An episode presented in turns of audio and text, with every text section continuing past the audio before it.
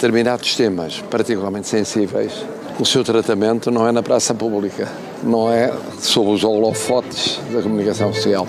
E, portanto, são tratados, vão sendo tratados, até o momento em que se vê que foram tratados. Viva! Está com o Expresso da Manhã. Eu sou o Paulo Baldaia.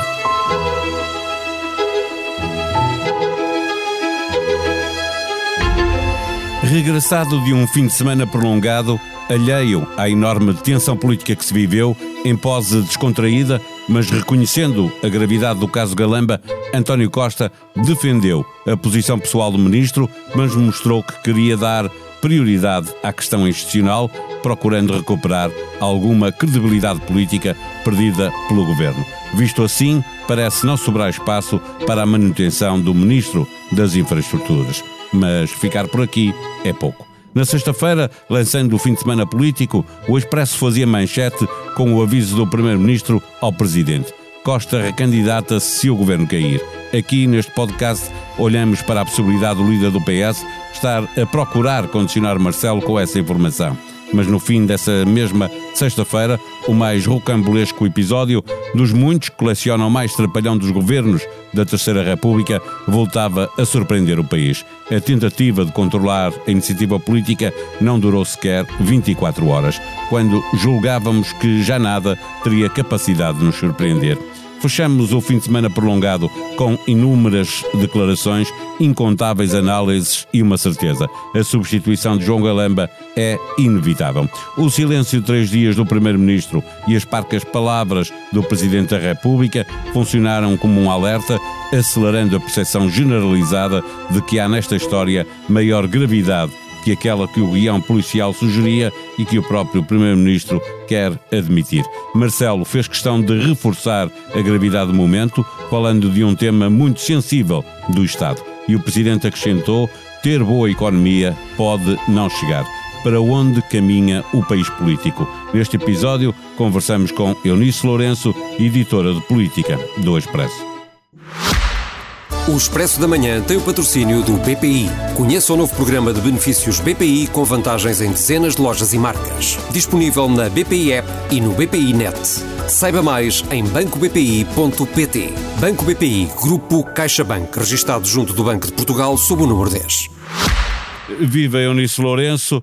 Ao fim de quase três dias, o Primeiro-Ministro regressou de um fim de semana prolongado eh, para falar sobre este caso. Com que ideia é que fica? João Galamba aguenta-se no governo ou nem com as desculpas do Primeiro-Ministro ele uh, ficará? Eu acho que o Primeiro-Ministro uh, demitiu o Ministro João Galamba nas declarações que faz a RTP, apesar de dizer que estas coisas não se fazem uh, do estrangeiro, ele já não estava no estrangeiro, estava no aeroporto, e que se fazem numa conversa pessoal, eu há deduzo das palavras de António Costa, que considerou uh, inadmissível o que se passou no Ministério, que João Galamba, como responsável político uh, por aquele Ministério, uh, não irá continuar, não irá continuar no, no governo.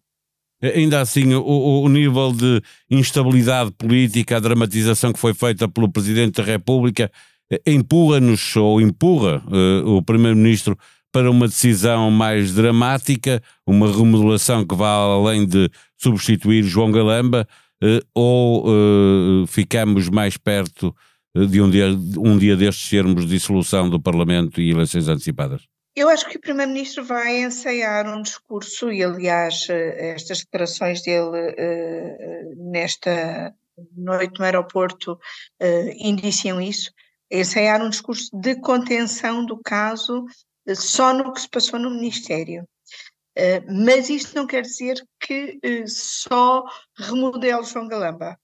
Ou seja, eu acho que há uma expectativa do Presidente e uma pressão do Presidente para que não se resolva só o lugar de João Galamba, para que se resolvam aquilo que foram os problemas que o Presidente muitas vezes tem apontado ao Governo, eh, problemas de coesão interna, de coordenação, da própria estrutura orgânica, de falta de peso político, e aliás, nas declarações que fez eh, esta segunda-feira, Marcelo Rebelo Sousa, quando diz que alguma boa economia não quer dizer que haja uma boa política, um, indicia isso, ou seja, o governo até está a conseguir alguns bons resultados económicos, mas politicamente está a ser um desastre. Portanto, é preciso ir além da mera substituição de João Galamba, até porque uh, o presidente também disse, a 3 de janeiro, quando veio, quando chegou do Brasil, também em declarações no aeroporto, para dar posse a João Galamba,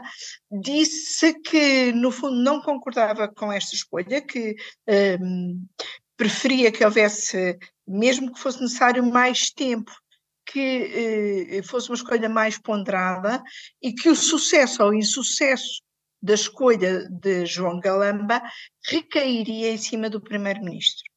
Nessa altura ele também pedia uh, uma, uma remodelação mais alargada, não é? Uh, aquilo que ele tem estado a pedir.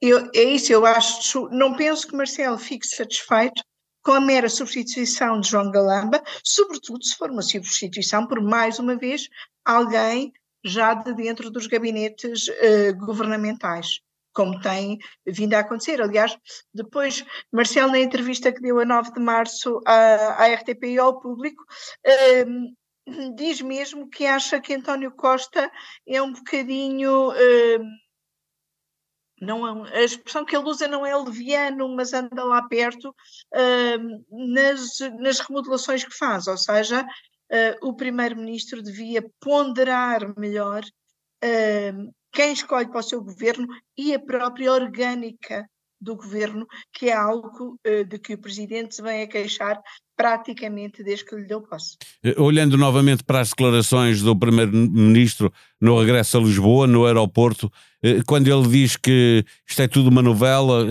que cada caso faz esquecer o outro caso e como estavas a dizer, que ele parece querer conter novamente eh, eh, esta crise política e instabilidade a este caso eh, específico, o que é que isso também nos diz sobre a capacidade de António Costa resolver de vez estes problemas que não deixam, que não deixam de acontecer no governo? Ele vai tentar um discurso que Carlos César também sai um bocadinho na entrevista que deu no sábado, e é os problemas graves do governo têm sido sempre no mesmo sítio e por causa uh, do mesmo assunto, ou seja, TAP. Quer uh, tentar uh, disfarçar qualquer contaminação de todo o governo por, por este caso, que já é, no fundo, uma sucessão de casos. Mas há outros, eu estou a pensar, Miguel é Alves, Miguel Alves não foi da TAP, a secretária de Estado da Agricultura também não foi um caso da TAP. Eh, a maioria são da TAP, mas há muitos outros que não são.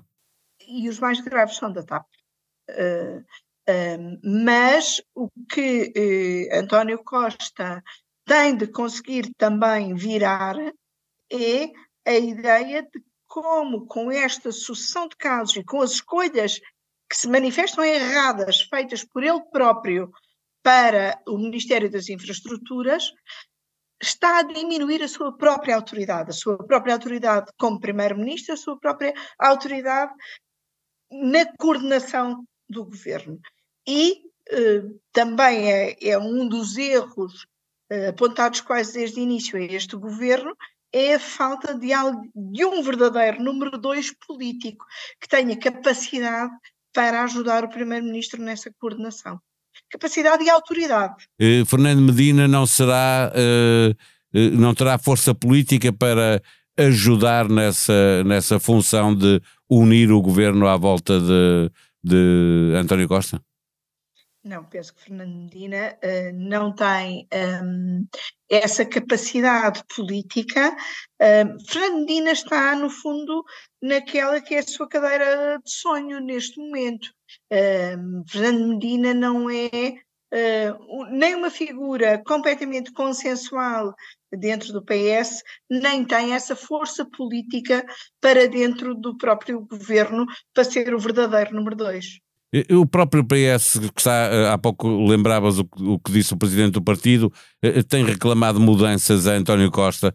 Eh, é evidente que, que esta maioria absoluta já não é suficiente para unir o partido à volta de, de António Costa, à volta da liderança?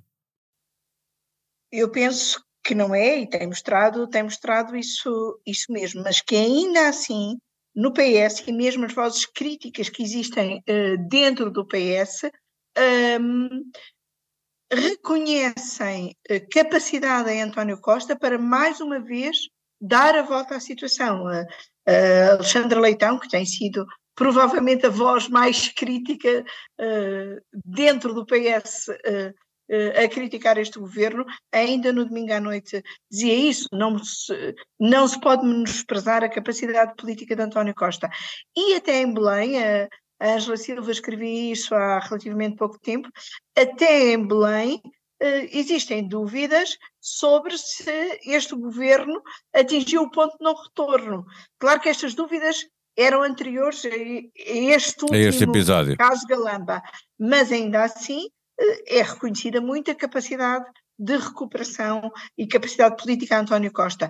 E tem resultados económicos, como aqueles que foram conhecidos na manhã de sexta-feira, com Portugal a liderar o crescimento económico na Europa, tem eh, eh, alguns resultados que lhe permitem, por um lado, tentar mobilizar pessoas para o seu governo e, por outro lado, argumentar junto do presidente com esses mesmos resultados.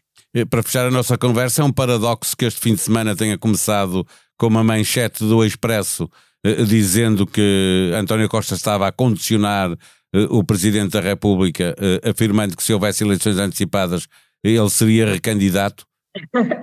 É, é, de certa forma, um, de certa forma é porque agudizou-se essa um, sensação de que pode de facto haver eleições a qualquer momento. Aliás, acho que este caso Galamba tem os ingredientes necessários a ser a tal uh, coisa patológica que o Presidente da República, a 9 de março, dizia que podia acelerar uma dissolução. Mas, por outro lado, também penso que Marcelo Rebelo de Sousa tem receio político de que uma convocação de eleições que iriam parar uh, a junho, julho, quando os pensionistas estão a receber os aumentos das suas pensões, uh, poderiam não ter um resultado que eh, garanta a governabilidade e, sobretudo, garanta uma governabilidade sem o Chega uh, ter poder uh, e que, por isso, Marcelo Rebelo de Sousa ainda não é desta que usa a tal uh, bomba atómica, mas um, Marcelo Rebelo de Sousa, nessa notícia de sexta-feira do Expresso, também uh, tentava sacudir essa pressão, com uma declaração em ONU Expresso a dizer que quem será candidato é uma questão da ordem interna uh, do PS, um, e um, o que isto também poderá significar é que se António Costa fizer agora a remodelação que o seu governo realmente precisa, também fica com menos espaço para um, voltar a fazer uma grande remodelação depois das europeias, em caso de necessidade. E, portanto, mais uma vez, estamos a assistir a uma aceleração do tempo político. Prestações da casa vão continuar a subir até ao final do ano em dois anos, entre outubro de 2021 e outubro de 2023, a prestação deve subir mais de 500 euros para um empréstimo de 200 mil a 30 anos, ou seja, uma subida de 85%. Altura para ouvir dois podcasts que vieram do fim de semana.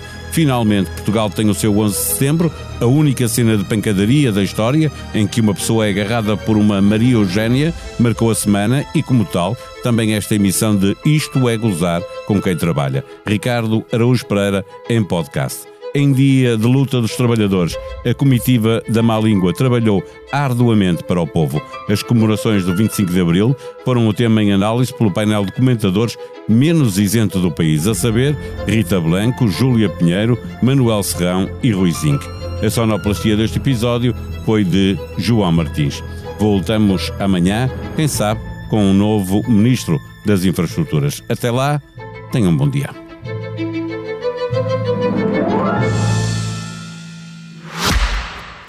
O Expresso da Manhã tem o patrocínio do BPI, eleito o melhor private banking doméstico em Portugal pela revista Euromoney nos Euromoney Global Private Banking Awards 2023.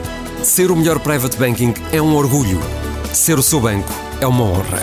Este prémio é da exclusiva responsabilidade da entidade que o atribuiu. Banco BPI SA registado junto do Banco de Portugal sob o número 10.